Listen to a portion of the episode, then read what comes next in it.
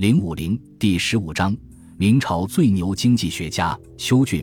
公元一四八七年至一五零五年的十八年，是明孝宗朱佑樘在位的弘治朝，也是明王朝近三个世纪历史上又一段黄金时代。对内罢黜奸佞小人，整理内政，修治黄河，改革税制严正，增加国家财政收入，修正司法条例，废除科刑严正，整理天下典籍，减轻百姓负担。清障土地，遏制兼并，对外整顿防线，收复哈密，阻遏鞑靼进攻。十八年间，文治武功两可称道，史称弘治中兴。这段中兴岁月，同样是杰出人物风云际会的时代。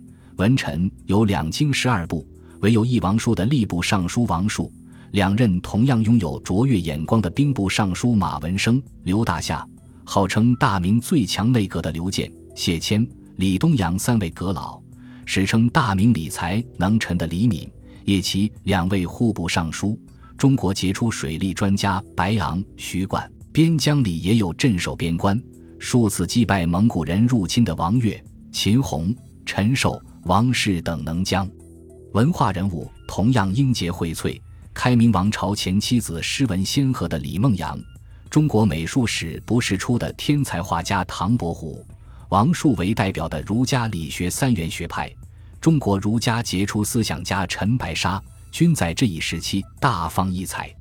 诸多英杰里，后来苏联革命导师列宁之给予一个人最崇高评价：中国十五世纪最杰出人物及人类中世纪最伟大经济思想家。近现代国学大师钱穆也赞叹他乃中国第一流人物。这个人。就是在弘治朝早期以礼部尚书身份入阁的内阁大学士邱俊。邱俊，字仲申，号玉峰，琼山，别号海山先生，今海南省琼山县下田村人，明朝中期著名经济思想家。在今天的海南省，他被尊称为海南双璧。与他并称为双璧的是后来世人皆知的明朝第一清官海瑞。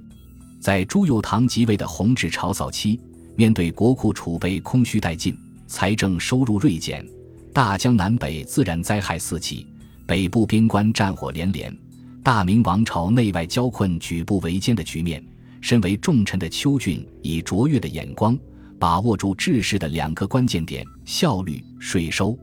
经呕心沥血、苦心谋划，终帮著名王朝摆脱困境，重新迎来复兴的局面。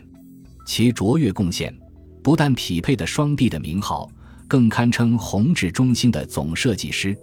为何有此评价？还是让我们从邱俊的人生谈起。